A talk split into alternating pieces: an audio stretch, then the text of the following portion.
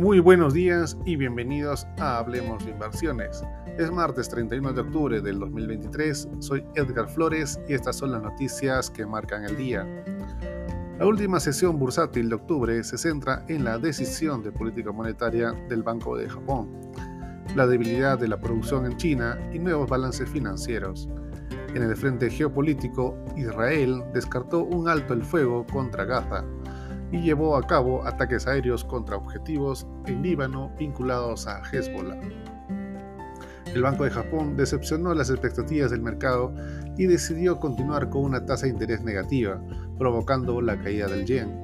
La autoridad monetaria también advirtió que será más flexible a la hora de controlar los rendimientos de la deuda pública a 10 años. China sigue enviando señales controvertidas sobre el rumbo de la economía y el índice oficial de gestores de compras del sector industrial cayó a 49,5 en octubre desde los 50,2 de septiembre. Después de Ford y Stellantis, General Motors alcanzó un acuerdo provisional con el sindicato United Auto Workers que incluye un aumento salarial del 25% por hora, así como subsidios por el coste de la vida hasta abril de 2028.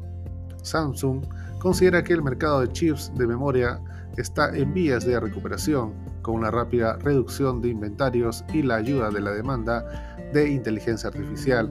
El beneficio neto de la empresa surcoreana ascendió a 5,5 billones de wones, más del doble de lo estimado. De esta manera, los futuros del SP500 inicia el día con avances de más 0,17%. En Europa, el índice de referencia Eurostock 600 con rendimiento positivo, más 0,70%, con el CAC francés y DAX alemán ambos subiendo más 1,07% y más 0,63% respectivamente.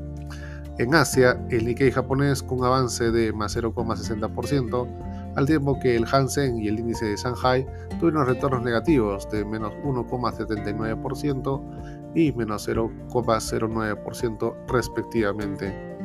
La cotización del oro con un ligero avance de más 0,02% hasta los 2.006 dólares. Por su parte, el petróleo West Texas Intermediate avanza, aunque se mantiene por debajo de la barrera de 90 dólares, tras iniciar la sesión con un ligero repunte de más 0,60% hasta 82,77 dólares por barril. El mercado local peruano cerró en terreno negativo, menos 0,58%, ante el retroceso del sector minero. Proinversión se está preparando para programar la construcción de cuatro nuevos grupos de transmisión eléctrica que forman parte del Plan de Transmisión 2023-2032, con una inversión estimada de alrededor de 900 millones de dólares. Es todo por hoy, soy Edgar Flores y gracias por escucharme.